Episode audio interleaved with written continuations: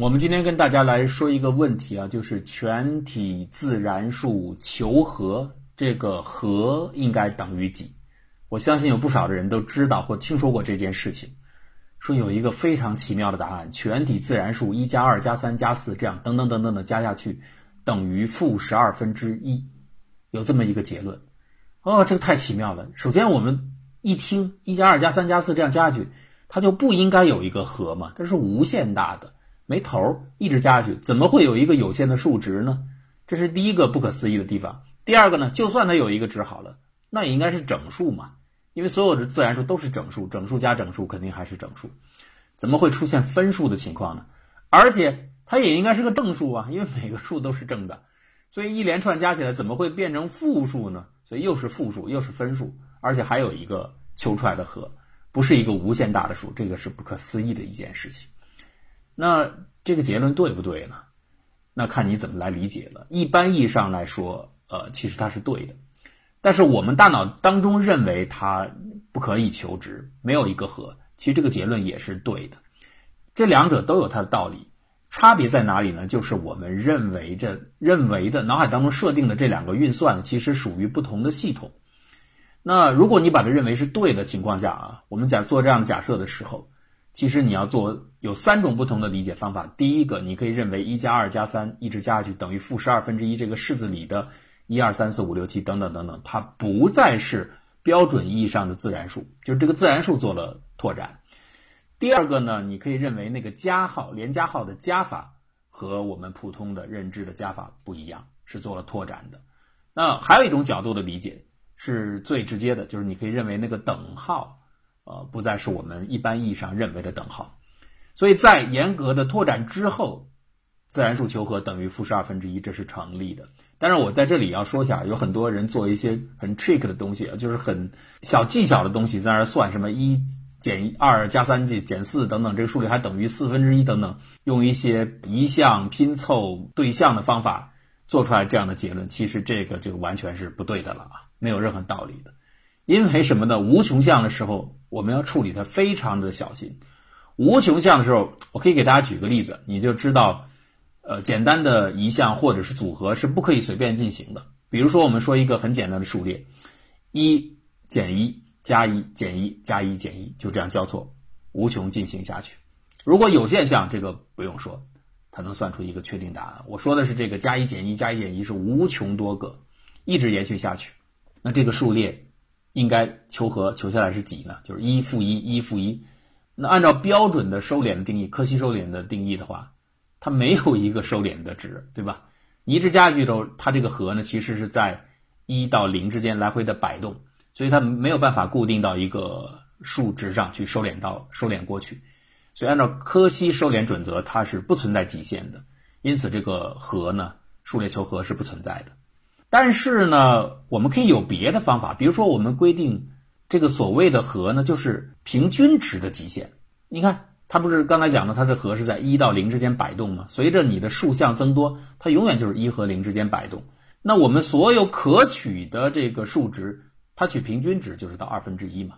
而且越往后项数越多，这个平均值越接近于二分之一。所以我们可以这样来定义啊。而数学上的确有这样的这个西塞罗平均定义法。就是来这样定义它的极限，那它就是有和的，就是二分之一。这个也和我们的直观能够大体上对应起来，就是它在一零之间摆动，我们平均认为它收敛到二分之一，这是可以的。但是呢，这是做了改变了，不再是严格的柯西收敛的定义。那大家说，除了西塞罗收敛之外，有没有别的方法？也有，你可以再进行更广义的定义，更松弛的定义都可以。那我说了，这个求和呢，其实和。运算数顺序是有关的，所以遇到无穷项的时候要高度小心。比如说，还是这个数列一负一，一负一交错无穷项。如果我现在定义啊某一种求和方法是这样的，就是把这个数列当中的一二项先结合，然后把三四项求和，五六项求和，七八项求和，以此类推。哎，这样两两结合之后再求整个的和，那就变成一加负一，前两项得零，然后第三项、第四项。一加负一还是零，第五项、第六项求和还是零，第七、第八项求和还是零，所以就变成零加零加零加零。这个数列如果有一个符合柯西收敛的话，它确实符合零加零加零加零嘛，永远是零，所以我们就得到它是零。因此，如果我们按照这样的一个结合顺序，就是数列的一二项先结合，三四项结合，五六项结合，七八项结合，以此类推，如果得到一个收敛的数列，我们可以把它定义为这个数列的一个和。我们比方说，我们不如不妨叫它一二和，这是一种定义啊。那我如果换一种定义方法，第一项单独列出来，然后二三项结合，四五项结合，六七项结合，这样行不行？也可以啊。第一项的一单独拎出来，然后二三项是负一一。加起来是零，四五项加起来还是零，六七项零，以此类推，后面都是零，所以这个就变成一加零加零加零加无穷多个零，所以它也是可期收敛的，收敛到一。那我们不妨把这种和呢，就是按照这种，呃，第一项单独拎出拎出来，二三项、四五项、六七项这样结合的方法，这种求和呢，我们定义为二三和，前面是一二和，一二和是零，二三和是一。它都有啊，按照我们的定义，它都存在。可是两个值是不同的，所以这是我说的处理无限项的事情的时候，处理无限的时候要高度小心。那个符号啊，在不知不觉当中你做替换的时候，其实它的意义和含义都改变了。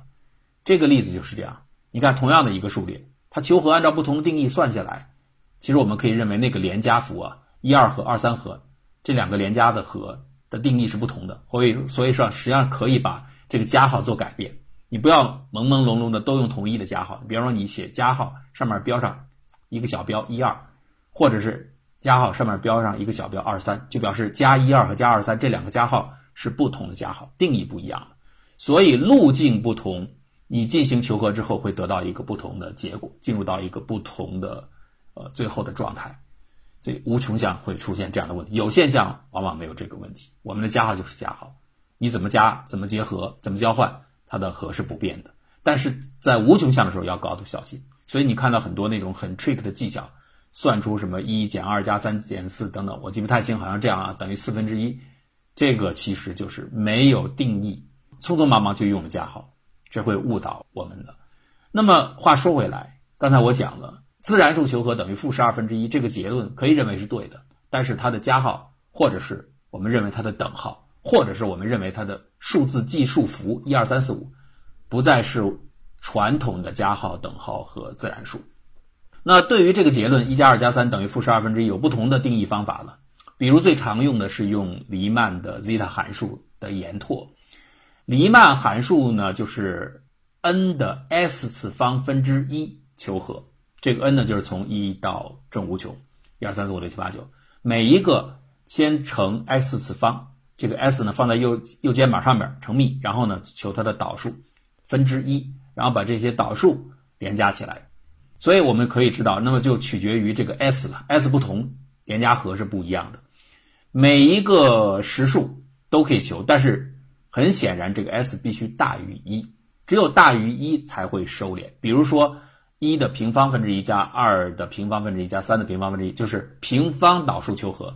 它等于六分之派平方，这我们都知道，欧拉求出来的。所以这个时候，这个 s 呢，相当于是二，对吧？右肩膀上面是二，这个二呢是有一个收敛的值的。注意，这个收敛是满足柯西收敛啊，也是最常用的一个收敛。它是有一个实数值，我们可以认为黎曼函数在这里是有值的。同样呢，只要这个 s 大于一，就是每一个自然数右肩膀上数这个数字大于一，它都是收敛的，都可以求出一个实数值来，这个没有问题。但是接下来呢，大家就想，那我能不能问一个反问题呢？如果这个 s 小于一呢，或者等于一，等于一呢，就是一分之一加二分之一加三分之一加四分之一全体自然数的导数求和，它其实是发散的，对吧？我们都知道，它按照一般意义上的柯西收敛那个和呢就不存在了。但是我们能不能换一种方法做一个延拓？就像我刚才举的正一负一这个数列，按照柯西准则的话，它没有值，但是按照我的。二三和或者一二和的话，它是可以定义出一个值的。那我们能不能做延做一种拓展，把这个加号改变，连加号改变，让它有值呢？哎，有。这个其实就是 z 的函数的提出啊。其实 z 的函数本来呢，在黎曼的框架下，它就不再是从实数到实数了。s 是实数，然后连加的和的极限也是实数，不再是这样。这里边呢，实际上是从负数域到负数域，是从 c 到 c 的。但是请注意啊，这个收敛仍然要求。这个 s 是要大于一的。那如果就是十步要大于一，如果十步不大于一小于一，它还是没有定义。但是没有办没有关系，因为呃有了这个解析函数的要求啊，它可以做解析延拓，在 s 小于一的部分，实部小于一的部分，它可以延拓过去，而且这个延拓因为要保角，是唯一的一种对称的延拓过去。这样一来，原本不存在定义的负一处，它就有值了，而且是可以计算的。这样我们就可以明白了啊，为什么我们头脑当中觉得一加二加三加四这都应该是无限大啊？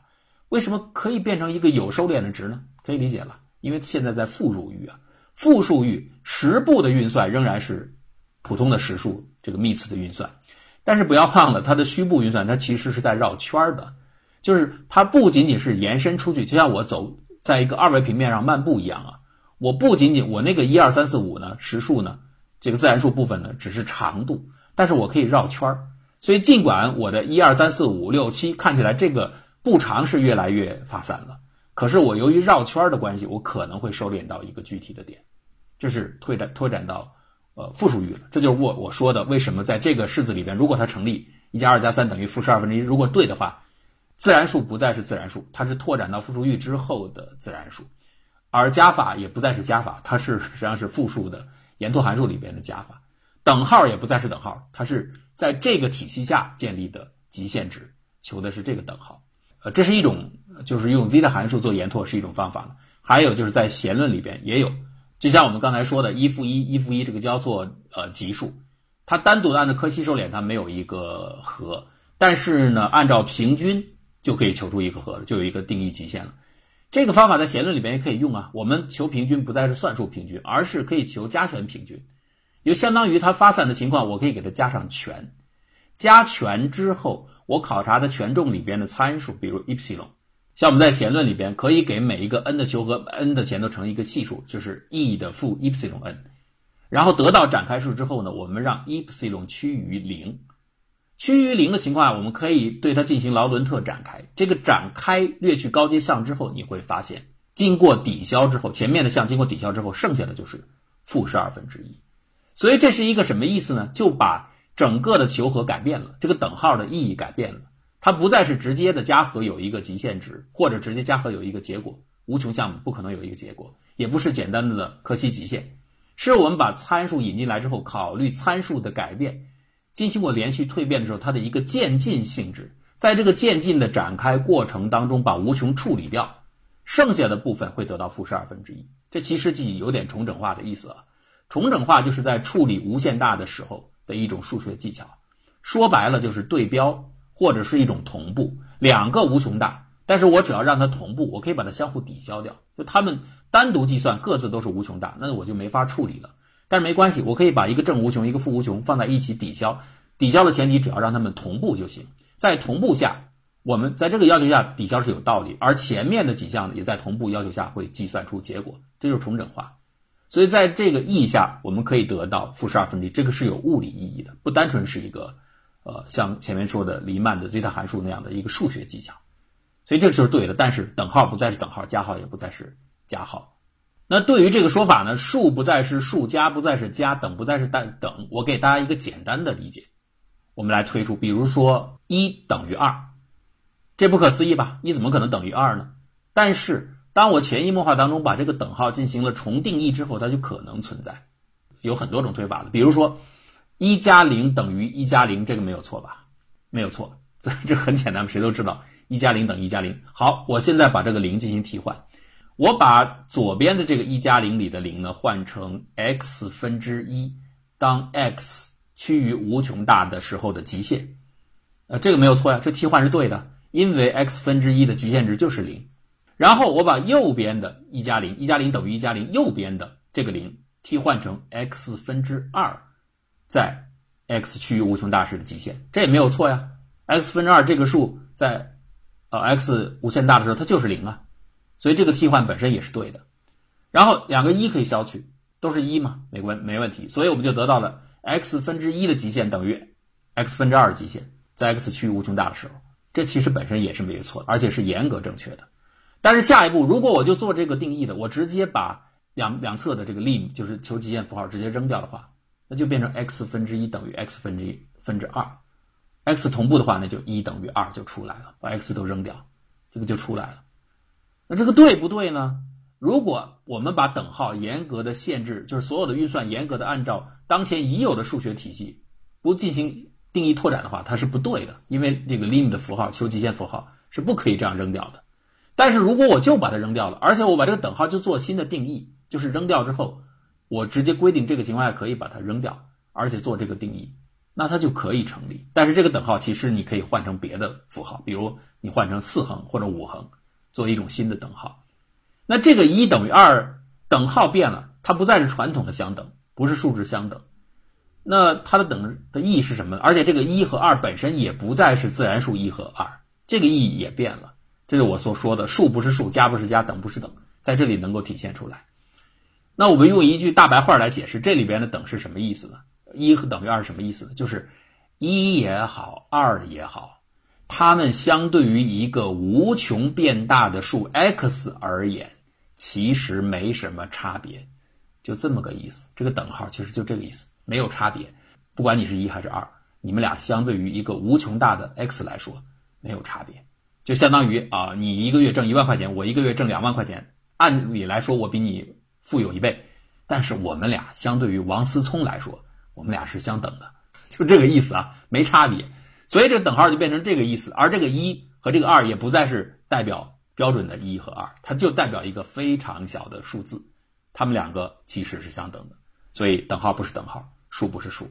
那其实这个这是一个通俗的解释了，就是我们进行了硬性的定义、推广定义之后，如果我们还用原先的符号来记代的话，它会出现理解上的一个偏差。